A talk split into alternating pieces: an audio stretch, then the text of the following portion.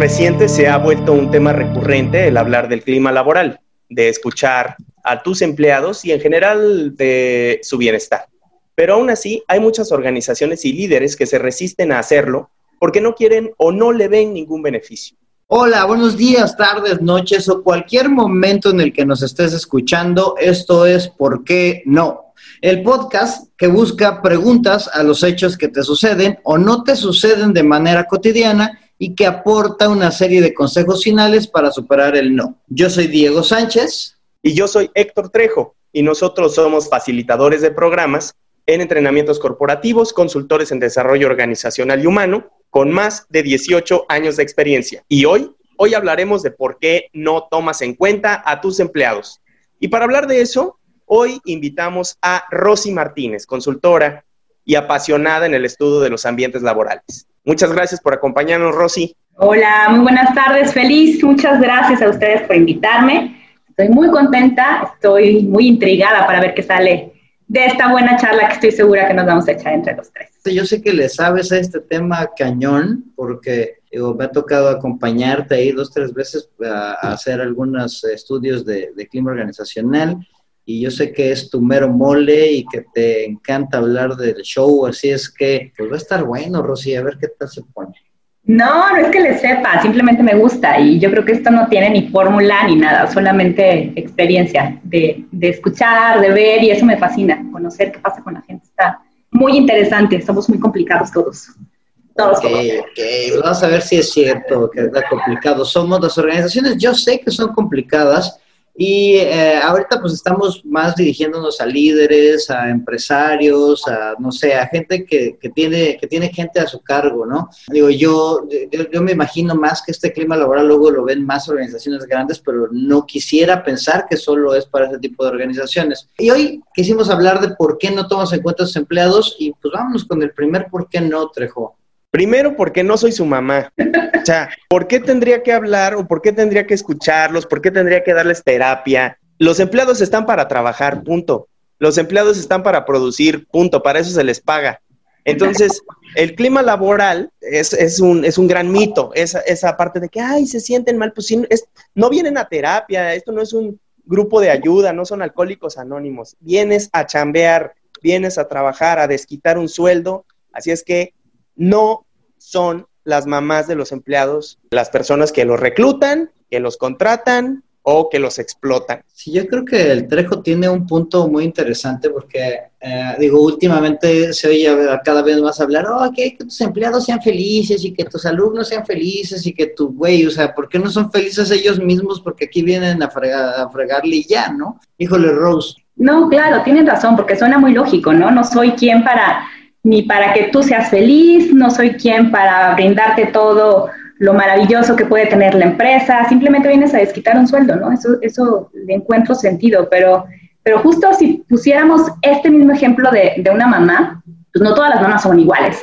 no todas las familias son iguales, no todos los hijos son iguales, entonces hay hijos ahí entre las familias que no te van a decir las cosas como otros lo van a hacer, simplemente porque no se les da o te lo demuestran de otra forma, ¿no? O sea, si estás enojada con tu mamá, muy inteligentemente puedes demostrárselo haciendo cosas que no le gustan, pero nunca le vas a decir qué es lo que no te gusta.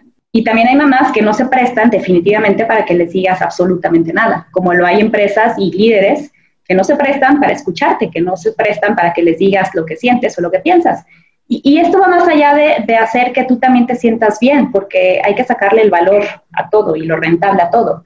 Y cuando alguien definitivamente no está en su mejor condición, como en una familia lo puede estar, pues las cosas no están bien. No, es, no está tan, tan chido estar en una familia en donde no te llevas tan bien o no quieres estar, como en una en donde, pues, a pesar de que sé que tengo que estar aquí porque es mi mamá, porque yo elegí a lo mejor seguir estando aquí en mi casa, pues definitivamente qué mejor que me lleve bien, ¿no? Qué mejor que lo viva en un ambiente agradable. Y yo creo que ese es el fin. No es tu obligación como mamá estarles preguntando, pero pues de alguna forma puedes hacer que las cosas funcionen mejor, ¿no? Que, las relaciones estén incluso mucho mejor. A mí me gustaría luego profundizar, porque creo que lo vamos a profundizar en un por qué no más adelante, donde, donde vamos a hablar de si existen beneficios o no de esto. Ok, no soy su mamá, digo, bueno, le va, les voy a preguntar de todos modos. Oye, Rosy, pero no manches, digo, yo, yo trabajé con mi papá en, en, en una empresa que tenía él hace muchos años y pues no sé, eran 15 o 20 empleados y, y era sumamente difícil, o sea, yo podía tener contacto con algunos, platicar con algunos otros y, así, ¿no? Pero así como para yo asegurarte en alguna manera de que, de que la gente me, me, me, escuchaba, pues a mí me parecía casi ridículo e inútil todo mi esfuerzo de andar platicando con todo mundo, ¿no? Porque ahí se me hubiera ido. Entonces, el siguiente por qué no escucho o tomo en cuenta a mis empleados es porque no sé cómo, o sea, no, ni se me ocurre cómo fregados, no voy a, no puedo meterle yo como líder o como, o como organización tanto tiempo en la, en la cuestión o en esta recapitulación de datos, donde le preguntando a la gente, Claro, y, y, bien lo dijiste ahorita, ¿no? No sé cómo, pero a lo mejor ni siquiera sé que es importante, o ni siquiera sé que tengo que hacerlo, porque realmente yo creo que este ejercicio funciona y bastante bien para las que son chicas, para las que son medianas. No hay tamaño de empresa que yo creo que no pueda hacer este ejercicio y sacarle provecho.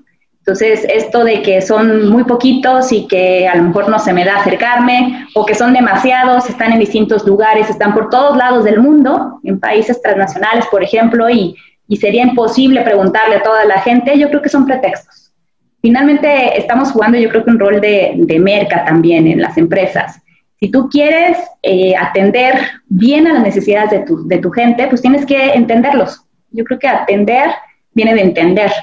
Entonces, ese entendimiento, pues hay que hacerlo acercándose, acercándose. Hay muchas formas de hacerlo. Hay muchas maneras fáciles, económicas, eh, sencillas o incluso muy rápidas, pero que pueden funcionarte. Y, y, de hecho tienes que romper esa barrera, porque cuando no lo estás haciendo de una manera como pues normal, natural, la gente ni siquiera va a entender o, va a querer acercarse a decirte cómo se siente, ¿no? Es, es, una barrera natural que ponemos, porque también, como ahorita lo mencionábamos, hay hijos de todos, hay hijos que no te quieren decir las cosas. Entonces, yo creo que volviendo a este punto de que es difícil o, depende del tamaño de la empresa o, o si funciona o no, pues son pretextos. Al final lo puedes hacer. Si hay cómo, eh, independientemente de la empresa que sea y del tamaño que sea, porque fíjate que yo tengo varios amigos empresarios que dicen, no, hombre, tú y tus soluciones de empresas grandes, güey, es que tú nunca has estado en una empresa chica, ¿sí se puede hacer esto también en las empresas chicas? Sí, claro, exacto, exacto. He visto empresas de 10, 12 personas, otras más, mucho más grandes, en donde los cambios se notan. Y, y es muy sencillo, porque se vuelve como, como un ejercicio de confianza también, ¿no? Y, esto es un paso importante para la relación de la gente, de la relación de los equipos. Funciona, sí funciona. Entonces, Rosy, lo que tú estás planteando es todo mundo puede hacerse su clima laboral. Es como la mastografía, ¿no? es necesario para prevenir el cáncer, que luego el cáncer proviene de los propios empleados, que no están motivados, que traen un problema en sus casas y ahora resulta que las empresas tienen que resolverles esos problemas para que ellos puedan ser felices. Aquí el tema es que muchas de las empresas ni siquiera saben cómo acercarse a este tipo de herramientas. ¿Qué podrías decir al respecto? Antes de que se convierta en un cáncer, lo puedes detectar como síntoma. Y sí es obligación identificarlo, ¿eh? No es que sea solamente un acto de buena fe de una empresa que quiera que sus empleados estén bien, que de hecho ahorita pues hasta es normativo, ¿no? En todo México también pero sí te puedes hacer. Lo cual a mí se me hace una ridiculez. no, tiene su buen, su buen lado, su lado, ¿qué le podemos decir? Genuino. O sea, al final, realmente, si le encuentras sentido y si, y si tratáramos desde ahí, intentar trabajar en nuestra cultura, como mexicanos, nuestra cultura laboral también, podemos ir poniendo un granito de arena. No, no tiene cosas tan, tan malas esta, esta norma. Me imagino que estamos hablando de la misma. Justo ahorita. La NOM 35, famosa. Exacto, la NOM 35 que ahorita ya a partir del lunes, bueno, no sé cuándo podamos sacar esto, pero octubre ya se vuelve como el límite para que todo el mundo lo, se supone que lo haya hecho, ¿no? Sí, sí tiene un genuino. Permíteme reírme un poco. Yo también contigo, lo estoy viviendo. sí, por Dios. Sí, sí tiene un interés genuino, al menos así lo, lo, lo quisiera entender como cualquier persona que tiene, tiene esperanza de que las cosas pueden mejorar, ya sea a través de tu empresa, si tú eres empresario, o si trabajas en algún área en donde quieras, quieras lograr los cambios, ¿no? Eh, ¿Cómo hacerlo? Volviendo a esta pregunta de, yo no sé cómo hacerlo. Pues los ejercicios de escucha pueden tener distintas eh, variantes. Eh, utilizando herramientas, herramientas que hagan, que hagan que la gente incluso se, se desplaya, ¿no? Se, se explique sin, sin, que les digas incluso quién eres, de manera anónima, funciona bastante bien. La gente siempre ubica los climas como un cuestionario y ya, pero puedes tener distintas formas, entrevistas, puedes hacer ejercicios de observación, ejercicios proyectivos, muy similares a lo que sucede en, el marketing cuando quieres lanzar un producto, por ejemplo. Pero todo dependerá de para qué quieres saber. Yo creo que ese es uno de los puntos más importantes. ¿Para qué quieres saber? Eh, cómo está la gente y de ahí se pueden despegar muchísimas formas de, cómo hacerlo. Si yo quiero saber cómo está la gente porque pues resulta que quiero un premio, una certificación, quiero tener un plus como marca y me están obligando a hacerlo, pues lanza un cuestionario de lo más X normal si quieres, incluso hasta ficticio, y ahí vas, a tener tu comprobante. Pero volvemos a lo mismo, ¿para qué lo quieres? Si, si realmente tienes esta genuina intención de entender a tu gente. Si no lo es, pues prácticas hay muchas, como la misma norma, ¿no? Que, que seguro tú sabes, Trejo. Todas las cosas que movemos en, en las cosas que son obligatorias por, por nuestras secretarías en la receta vamos un poquito más para allá, pero yo entiendo que esto de la norma va a ser interesante y pues va a poder ser útil para quien quiera que sea útil, ¿no? Yo me imagino que es así como que a todos nos obligaron a tomarnos la temperatura, pero si de repente te das cuenta que tienes fiebre, tú decides si haces algo no haces nada, ¿no? Entonces, pues no sé, tiene creo que sus agridulces ese, ese tema en específico, pero yo creo que lo podríamos tratar, tratar ya de una manera hasta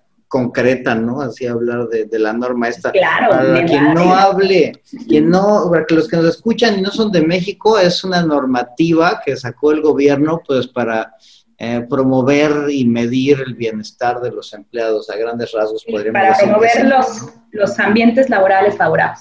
Pero bueno, Rosy, te la voy a creer, te voy a decir que sí encontramos modo de que nos, de preguntarle a todos los empleados y que sea chica o grande, lo que sea, pero no le preguntamos a la gente, y este yo creo que Trejo te va a encantar y te va a dejar que tú te explayes. Yo no le pregunto a la gente por qué no me van a decir la verdad o no, Trejo. Es correcto. O sea, cuando, cuando una persona pregunta, sobre todo si es parte de la misma organización, sobre todo si es una persona con una superioridad jerárquica en, en el organigrama, pues difícilmente te van a decir lo que piensan, se van a explayar y demás. Y sobre todo, después de que les leíste las metas que no cumplieron en el trimestre, ¿no? Y después de que eventualmente tuviste que aplicar algunos correctivos al equipo que no les agradaron.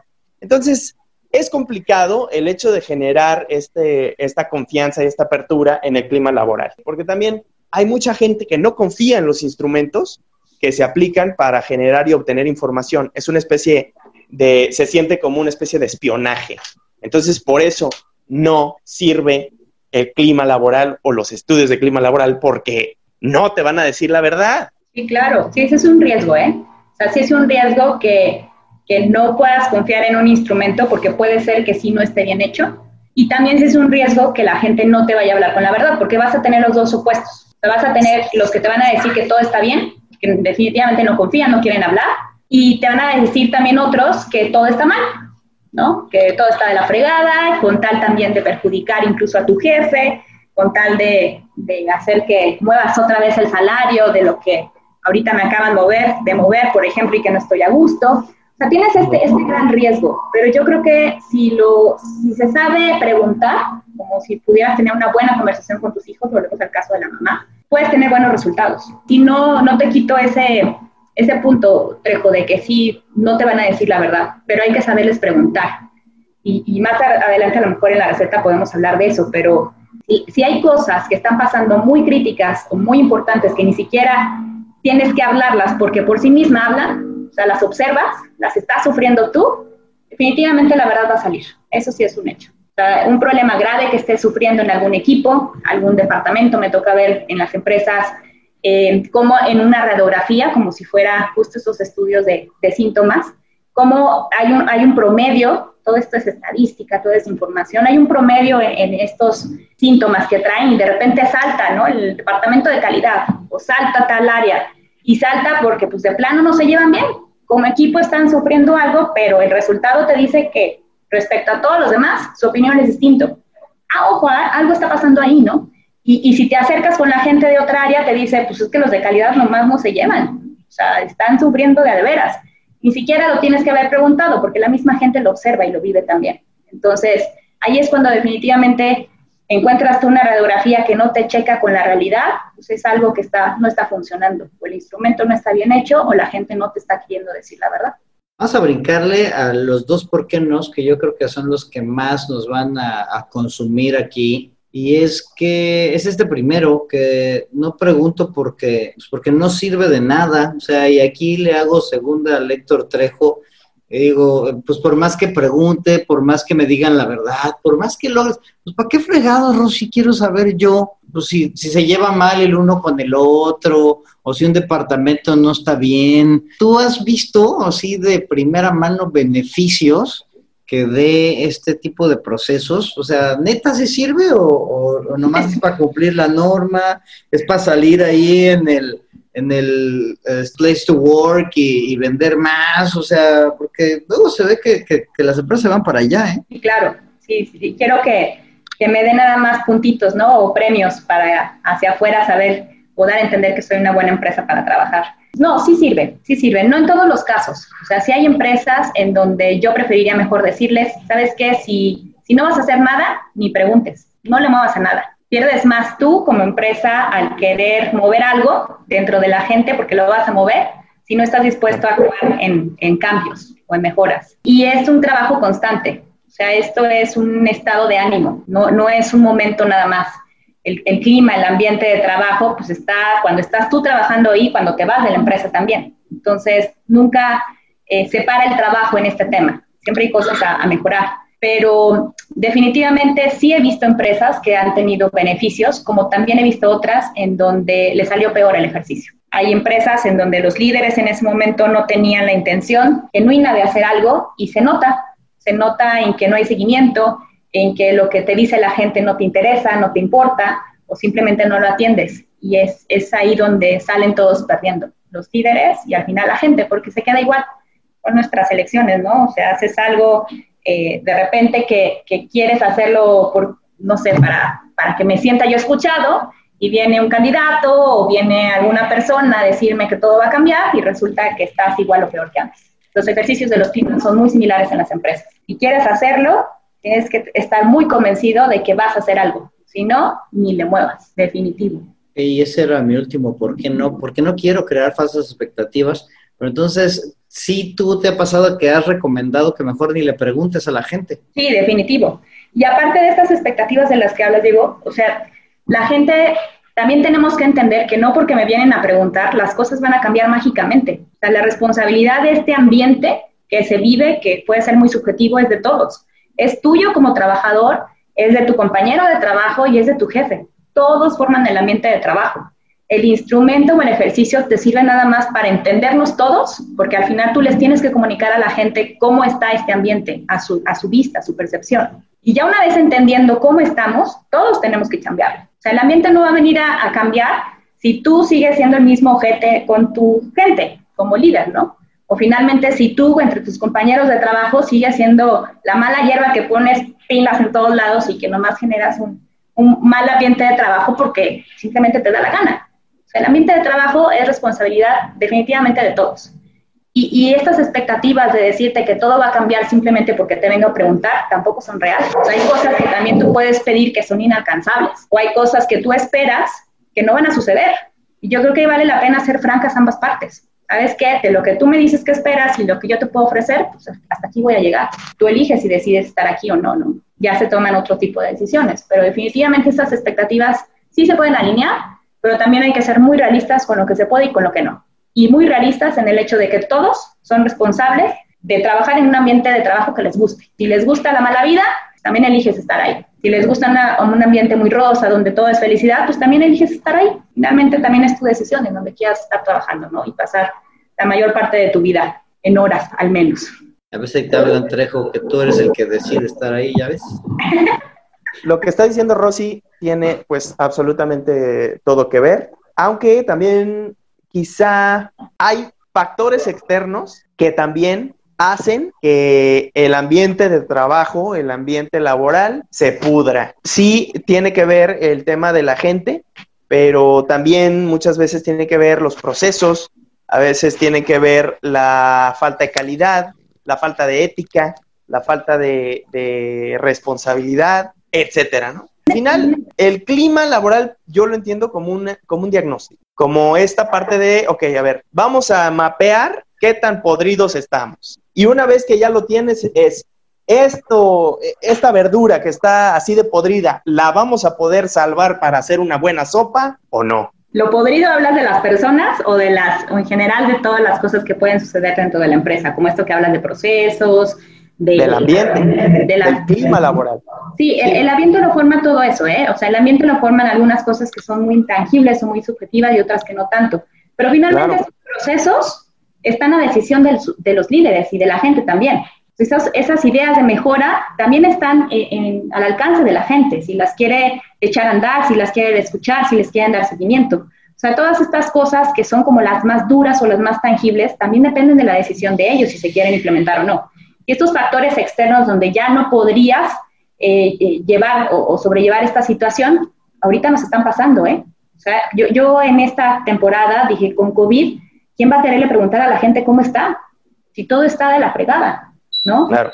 ¿Qué te va a decir la persona cuando llegas a preguntarle si se siente bien o no en su ambiente de trabajo? La persona en sí no se siente bien, sobre todo en los primeros meses. Tengo la incertidumbre de que no sé si tengo trabajo o seguiré teniendo trabajo. Eh, tengo la incertidumbre en mi casa de la enfermedad, de la seguridad, si vengo a, a trabajar con las condiciones seguras en esta empresa, si me puedo contagiar aquí. Esos son factores externos reales que quizás pudiéramos pensar que no tienen control y la realidad es que sí. Estas cosas en donde la gente definitivamente, bueno, o pudiera aparentar no tomar las decisiones, la verdad es que sí, la empresa puede tomar las medidas, la gente puede eh, tener la información sobre si tendrá o no tendrá trabajo, la gente puede estar teniendo un poco de certidumbre al momento de que la empresa también les comparte la estrategia que va a seguir pues, en el próximo mes o al menos en las próximas dos semanas cuando no sabíamos si podíamos regresar o no a trabajar. O sea, son cosas que pudieran parecer que no tienen control o que forman parte de cosas externas, pero al final siguen siendo decisión de la gente, siguen siendo decisión de los que toman decisiones también. Al final de cuentas es, es lo, que se, lo que decidimos hacer con la información o con la circunstancia, lo que resulta ser importante en esos, en esos, en esos momentos, ¿no? Exacto, sí, y yo creo que fue una de las alternativas que hizo que muchas empresas en donde ahorita la gente esté muy contenta de trabajar en esta etapa de COVID, fue una de las estrategias que mejor supo utilizar. ¿Sabes qué? Yo me mantengo comunicando, comunicada con la gente, yo decido sacar provecho de esta situación con esta estrategia en particular y entonces eso hace que la gente de alguna manera se sienta hasta cuidada por la misma organización y fue un éxito pude ahorita en, estos meses eh, hacer distintos ejercicios con empresas que lo habían hecho también en varios años anteriores y para, fue para su bien. El puntaje subió, quizás un poco sesgado por, por la misma sensibilidad o la emoción que tiene ahorita la gente, pero supieron aprovecharlo. Y al contrario de salir y decir, tú sabes qué, nos está yendo mal porque todos estamos nerviosos, todos estamos temerosos, pues no, salieron y dijeron, fíjense, subimos de calificación, estamos bien, vamos a echarle ganas, ¿no? Y más ahorita con, cuando la productividad y el, y el aprovechar los recursos es una cosa fundamental en esta época, en este año al menos y en el que sigue. Hay que ser eficientes también, ¿no? Yo creo que este ejercicio de escucha puede, puede funcionar para la empresa que... Hasta en momentos donde no está agradable oír lo que te van a decir. Con esto, yo creo que es momento de hacer la recapitulación de los por qué no para pasarnos a la receta. La gente no toma en cuenta a sus empleados porque no es su mamá, porque no sabe cómo, es decir, ya no les quiero preguntar, pero si me convenzo, pues cómo le pregunto a todos o cómo les pregunto, precisamente por el siguiente, ¿por qué no? Porque no me van a decir la verdad. Quien pregunta, creo que tiene, tiene mucho que ver con eso, ¿no? ¿Y para qué pregunta? No le toman en cuenta sus empleados porque esto no trae ningún beneficio y finalmente porque no quieren crear falsas esperanzas. ¿Qué onda, Trejo? Arráncate con la receta, ¿no? Porque no soy su mamá, pues yo sí veo que, definitivamente las empresas no son familias. Y, ahí está bien la analogía que, que, Rosy nos comparte, porque pues sí, efectivamente es más sencillo entenderlo en una organización que tenemos más cercana y que todo el mundo de cierta forma entendemos y vivimos todos los días. Sin embargo, una empresa, una compañía, una corporación está, se crea para generar utilidades, para generar eh, rendimientos y para utilizar de la mejor manera sus recursos posibles. Y cada peso que se le invierte a cualquier área, proceso o recurso, pues la intención es que la empresa retorne cierta cantidad en beneficios, ¿no? Entonces, a ver, ¿cuál sería la receta de este primer por qué no? O sea, porque no soy su mamá. Sabemos que eres tú em, eh, la empresa y entonces creo que deberías de preocuparte porque tus, tus empleados o el personal que elabora para ti se encuentre en un ambiente en el que quiera trabajar, porque la persona que quiere trabajar en un buen ambiente es más productiva, lo que decía con Maite Barba en, nuestro, en otro de los podcasts. La gente feliz es más productiva y la gente productiva te deja más dinero. Justo como Maite lo, lo decía y que, que la escuché también padrísimo podcast. Sí, hablar de que el bienestar o que la gente feliz o satisfecha genera productividad es, es real o, lo están comprobando, pero incluso me voy un poco más a, a ser un poco más ruda o más cruda. La gente que está enojada no te da resultados y es muy distinto a que esté feliz. O sea, la gente cuando está molesta contigo como empresa, definitivamente comete más errores. Hace que boicotea. Las, exacto, o boicotea, o hace que las cosas sucedan más lentas, o hace que las cosas sucedan, pero a, a, costo muy alto, a cuesta de muchos incluso también. Entonces, más allá de verlo, como ahorita bien lo decías, como una eh, empresa o familia que esté generando su razón de ser para que todos sean felices, que no lo es, una empresa busca que sea lucrativa, que tenga sus resultados, pues hay que ver de qué manera estratégica también podemos tener esos resultados. Y al final la gente hace sus resultados. Entonces no puedes estar viviendo una realidad que no existe, en donde la empresa está aislada de la gente y de entender que la gente esté bien, sin llamarle feliz, para que al final te genere esos resultados. También está súper comprobado, la gente enojada te genera todos estos impactos y a veces cuestan muchísimo más de cada peso que tú le quieres invertir o no invertir a esto que es un ejercicio similar para, para entender o escuchar cómo la gente se siente. Entonces, ¿Qué trabajaría yo en, la, en, la, gente, en los líderes que están a cargo de tomar estas decisiones si hago este tipo de ejercicios? Pues trabajaría en explicarles o en hacerles ver que esta productividad, que esta rentabilidad, además de que es medible a través de la gente, definitivamente tiene impacto con esta gente. ¿Y cuál es el beneficio de acercarte a preguntarles? Pues de que con información puedes tomar decisiones. Definitivamente información es poder.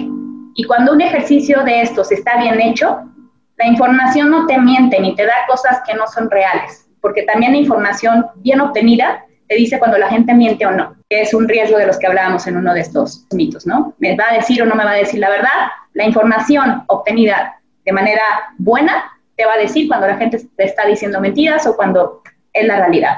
Y tú descartas, ¿no? Tú tomas decisiones, pero lo importante es sacar información. Entonces, si no eres su mamá, Sí, las empresas no son solamente para buscar que todos nos llevemos como familia y que las cosas sean lindas, buscan la rentabilidad, pero hay que ser conscientes que esto se logra a través de esa gente y por eso es importante acercarse. Eh, a final de cuentas, entonces aquí nos estás ayudando con los dos, con de por qué no, porque no soy su mamá y porque no trae ningún beneficio. O sea, a final de cuentas, aunque no seas la mamá, si eres un tipo que se dedica a hacer dinero y a hacer empresas productivas, pues el escuchar a las personas te podría ayudar a hacerlas más productivas o por lo menos a, a no ser eh, no productivo, ¿no? A tener gente molesta y así.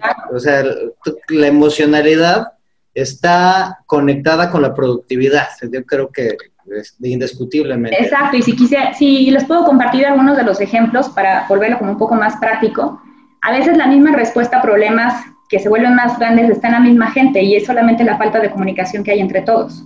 Entonces, cuando hago este tipo de escuchas, pues se abre también la, la, puerta para que muchas ideas de mejora lleguen. A lo mejor yo, líder, estoy quebrándome la cabeza entendiendo por qué el problema de calidad está acá, cuando la gente te puede decir simplemente, oye, la bronca de calidad está aquí, yo la vivo, la veo todos los días, yo que estoy aquí te puedo dar esta propuesta, chicle y pega, ¿no? A lo mejor funciona. Y a lo mejor ahí está el proceso que la gente estaba debatiendo en las juntas entre los directores, entre los líderes que ni siquiera se han acercado a la gente a preguntarle ese tipo de cosas. Un ambiente de trabajo o un clima laboral no solamente va a preguntarte si estás feliz o no, va a preguntarte de todas las cosas que son tangibles y las que no, qué, qué, qué se puede mejorar. Entonces he visto muchos ejemplos de estos, muchos ejemplos en donde no, la gente si le preguntas va a querer que le pagues más, ¿no? Que le subas el sueldo. pues a lo mejor ni siquiera es que le subas el sueldo, nada más es que les pagues a tiempo. Está enojada, está haciendo las cosas con las patas y el enojo es producto, o estos malos resultados es producto de este enojo porque no les estás cumpliendo lo que les prometiste. ¿Y, qué pasa si sí? O sea, si, si ahí en el clima laboral te sale que, pues no estoy de acuerdo con lo que me pagas, necesito que me pagues más, quiero que me pagues más. Esta información es súper natural, forma parte incluso de la misma estadística. Todas las personas tenemos esta percepción de que siempre podemos ganar más, o la mayoría. Y este tema aunque la gente a veces no la quiera preguntar, yo sugeriría siempre que se hiciera. Eh, siempre es de los que son más castigados en puntuación, en calificación, pero no quiere decir que no puedas hacer algo. Y cuando empiezas a tener información buena, te das cuenta al micro, al detalle, en dónde pudieras mejorar, como este ejemplo que les decía, ¿no? O sea, ni siquiera es el sueldo, es nada más que les pagues a tiempo. O aquí están enojados porque les prometiste un ascenso en tres meses y lleva nueve meses la persona y no se los has dado esta persona está molesta particularmente porque pues a lo mejor ahorita me está pasando ¿no? en el comedor, en una empresa de, una zona industrial, resulta que la calidad de la comida es mala, eh, la gente está parada esperando ahorita con esto de la contingencia y pues la gente en lugar de tener 45 minutos para comer está comiendo en 10 minutos y 35 la está viviendo parada fuera del comedor. ¿no? Entonces, este tipo de prestación, este tipo de, de, de, factor que se percibe como que quiero que me des todo, bien y bonito y además fácil, ¿para qué les pregunto, no? Si siempre la respuesta va a ser la misma. No, vete al detalle. La gente te habla con sinceridad. Cuando lo haces bien, repito, un buen ejercicio te da información real. Y son cosas que a lo mejor sí están al alcance, y que no cuestan mucho. Hay que evaluar. Si no sabes cómo o crees que no te van a decir la verdad, la, solución sería, si hay metodologías que están probadas, puedo asegurarme que la gente me hable y me diga la neta. Sí, nada más que sí tienes que informarte un poquito de cómo hacerlo. No te lances a improvisar, no te lances a hacerlo en cualquier momento. No es lo mismo que preguntes antes de un recorte o después de un recorte.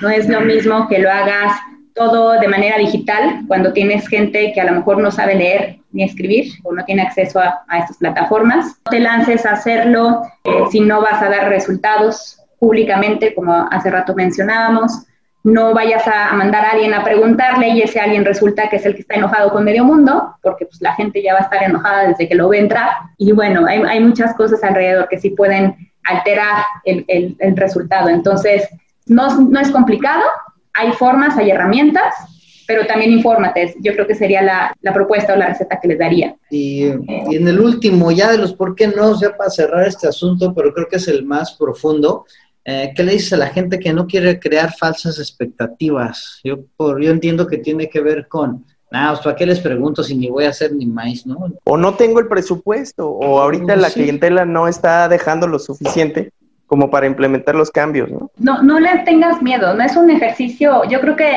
eh, el primer paso va a ser el más complicado. Aquellas empresas que nunca lo han hecho, que ahorita volvemos a esto de que ya es obligatorio, lo van a tener que hacer. Entonces, sé estratégico, nada más pero no le tengas miedo al ejercicio, conforme lo vayas sabiendo comunicar, no importa que no tengas el presupuesto, ¿qué pasa si no tengo la lana ahorita como mamá para comprarte el carro que tú quieres? a lo mejor te voy a decir nada más eso, que no tengo la lana, pero te lo estoy diciendo. Ya te pregunté y te lo estoy diciendo también. Y a lo mejor si no se va a llevar a cabo, también te voy a decir, no lo voy a comprar. O si esto va a suceder en dos años, pues también te lo voy a decir.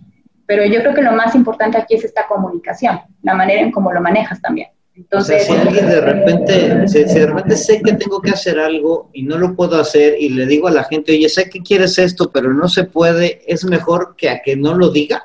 Claro, porque somos siendo francos ambas partes y si yo no puedo cumplírtelo y tú no quieres estar aquí porque no te lo voy a cumplir, pues no es lugar para que estés. Ay, entonces lo más cañón yo creo que sería entonces pues preguntarles sin tener la más mínima intención de nada. Sí, e, e, es un ejercicio de confianza, repito, pero también se vuelve un ejercicio muy estratégico. Eh, esto lanza, cuando se tiene intenciones, vuelvo al punto de actuar, lanza muchos proyectos que están parados. Eh, voltean a ver eh, temas que a lo mejor nunca habían sido vistos y que les puede traer mejores resultados. O sea, puede impulsar cosas que están atoradas ahí y que le puede ser estratégico para un área de recursos humanos o para ciertos departamentos que traen un problema arrastrando y que a lo mejor no lo están viendo, hablando de empresas grandes, en la empresa donde se toman decisiones del otro lado del país, ¿no? Entonces es una manera de demostrar. Y en empresas pequeñas, pues finalmente me acerca y, me vuelve más humano para entender qué pasa y también hablarles con esta franqueza con la que se puede el alcance de una empresa pequeña. pues Rosy, estás 100% eh, convencida de esto y como dices, ya viene, es una ola que ya viene, que se va a dar, que se tiene que dar, que ya es por normativa, por ley, y que la empresa que se quede atrás y que no haga estos ejercicios, pues le va a costar más, porque además de, tener gente enojada, la van a multar, ¿no? Creo. Sí, eh, se puede hablar muchísimo de esta norma, pero esta luz que ve en el camino, o al menos esta esperanza genuina que también tengo yo, es que todos merecemos un buen lugar para trabajar, un lugar decente para chambear. Y si esta es una forma de acercarnos a, a intentarlo, pues vale la pena hacerlo, ¿no? yo creo que más allá también de que decidas o no estar, pues también vale la pena pensar en que, en que nuestro México también podemos todos tener esta inquietud como trabajadores o como jefes o como dueños de empresas, de que merecemos un lugar decente para trabajar. En verdad, eh, de todo lo que he podido ver y de la gente que he podido conocer, tener un lugar decente, tener seguridad en el trabajo en el que estoy, que no se me considere como un objeto que está trabajando, que realmente no se vuelva algo común que yo trabaje 8, 12 horas y que aparte me eche 5 horas manejando o, en el transporte de ida y de regreso para mi trabajo y que piense que así son las cosas y que pues, es mi trabajo y es mi obligación y para eso me pagan estar 16 horas trabajando diariamente, ¿no? Y estar una hora con mi familia. Cosas que, deberían de ser no, no, normales en nuestro México. Es por eso que, que tengo esta ligera luz en el camino o esta fe en que a todos nos debe de interesar o mover o inquietar, que sí, vale la pena, necesito un lugar o merezco un lugar decente para trabajar, y si quiero un lugar ideal o soñado, utópico, como Google, o como todos los que me pintan en, en los ejemplos de la escuela o en Internet o en Estados Unidos, aquí en México se vale, y se vale tener lo mínimo necesario, y por qué no lo mínimo, lo aceptable, lo, lo merecemos, chambeamos, somos de las culturas más chambeamos, ya te, más te con eso, ya valiste gorro. O sea, no, es que, es que, a ver, Rosy está atacando el, el, el lado emocional del, del asunto. Entonces, tú lo has dicho, cuando tú emocionas a alguien, entonces haces que se mueva. Entonces, eh, trae armado su discurso, como lo puedes ver. Vendible, vendible. Vendible. Pero bueno, vamos a darle a la recapitulación, si me permite Rosy, si me permites Diego. Primero, no tomas en cuenta a tus empleados, primero porque no soy su mamá, pero ¿qué crees? Ya vienen una normativa que te va a hacer escucharlos, aunque no quieras, aunque no sea su mamá, ya se va a implementar como ley, así es que es importante que lo tomes en cuenta. Y además, la gente molesta no es productiva, la gente feliz sí lo es. Segundo, porque no trae ningún beneficio, pero por favor, claro que trae beneficios la rentabilidad está conectada a la emocionalidad. Si una persona está emocionada trabajando, está contenta, está feliz, quiere ir a trabajar y te da su vida 10, 12 horas sin importarle el hecho de, estar trabajando, porque en lugar de estar trabajando lo está disfrutando, ¿tú crees que eso no va a ser productivo para ti, empresa, empresario? Además, hay un séptimo mix del marketing que es people. Si tú tienes a la gente correcta y la gente correcta está haciendo lo correcto con el cliente, el cliente va a regresar feliz contigo. Tercero, porque no sé cómo, no sé cómo hacerlo. Bueno, hay una información infinita en la, en la red, en, en Internet. Hay profesionales que pueden aplicar estos métodos a el tamaño de tu empresa. No importa que seas una transnacional, no importa que seas una empresa pequeña, micro, lo puedes hacer si lo quieres hacer. Eh, ¿Por qué no me van a decir la verdad? Bueno, efectivamente, siempre hay ese riesgo, pero hay nuevamente eh, información que puedes obtener de la gente con instrumentos adecuados en el momento preciso y con encuestadores capacitados, porque sí, efectivamente, si mandas al enojado a preguntarle a otras personas enojadas, pues el resultado va a ser molesto. Y por último, porque no quiero crear expectativas falsas. Es importante escuchar. Escucha, entiende la información que te dan, comunica bien, sé estratégico y no lo hagas si realmente no tienes la intención de hacer algo. Pero créenos, créele a Rosy, el hecho de que tú apliques estos instrumentos y te sirvan para tomar acciones concretas en favor de los empleados, eventualmente a largo plazo vas a obtener recompensas económicas, emocionales y de todo tipo. Pues ahí está la receta. ¿Qué te pareció, Rosy? Hoy más también con este cierre, ¿no? De que pues, todos debemos buscar un trabajo, un ambiente decente para pasar ahí más de nuestras tres partes de vida, ¿no? Si es nuestra elección. Ojalá que lleguemos. Digo, al final de cuentas de eso se trata, ¿no? De hacer ambientes laborales más agradables y en consecuencia productivos. Y no tronar al ambiente laboral por la productividad, ¿no? Pero creo que es un cambio de paradigma interesante que ya viene desde hace muchos años, pero que no todo el mundo se convence. Pero pues muchas gracias, Rosy. Gracias por, venir, por echarte esta platiquita y por compartirnos todo esto que, que sabes. ¿Qué onda? Si alguien quiere saber más de esto del clima laboral y así como te contactan. Ah, pues pon mi correo electrónico por ahí, no sé si ustedes lo compartan en redes o cómo le hacemos. Pues bueno, yo encantada porque más de más que hacer los ejercicios, investigar, me gusta ver que, funcione. Entonces, cualquier también duda o experiencia que quieran que les comparta de lo que he visto, yo encantada. En verdad me gusta mucho hablar de esto. También mándenle un correo a rmartinez.galica.mx o ahí comuníquese con nosotros y le decimos, todos ustedes también, muchas gracias por escucharnos, ahí síganos en el grupo de Facebook, que ahí estamos poniendo preguntas y cada vez se pone ahí más interesante y hay más movimiento. Trejo, cierra el changarro. Muchas gracias a todos y cada uno de ustedes por habernos escuchado, dejarnos entrar en sus oídos. Gracias, nos estamos viendo. Adiós. Adiós.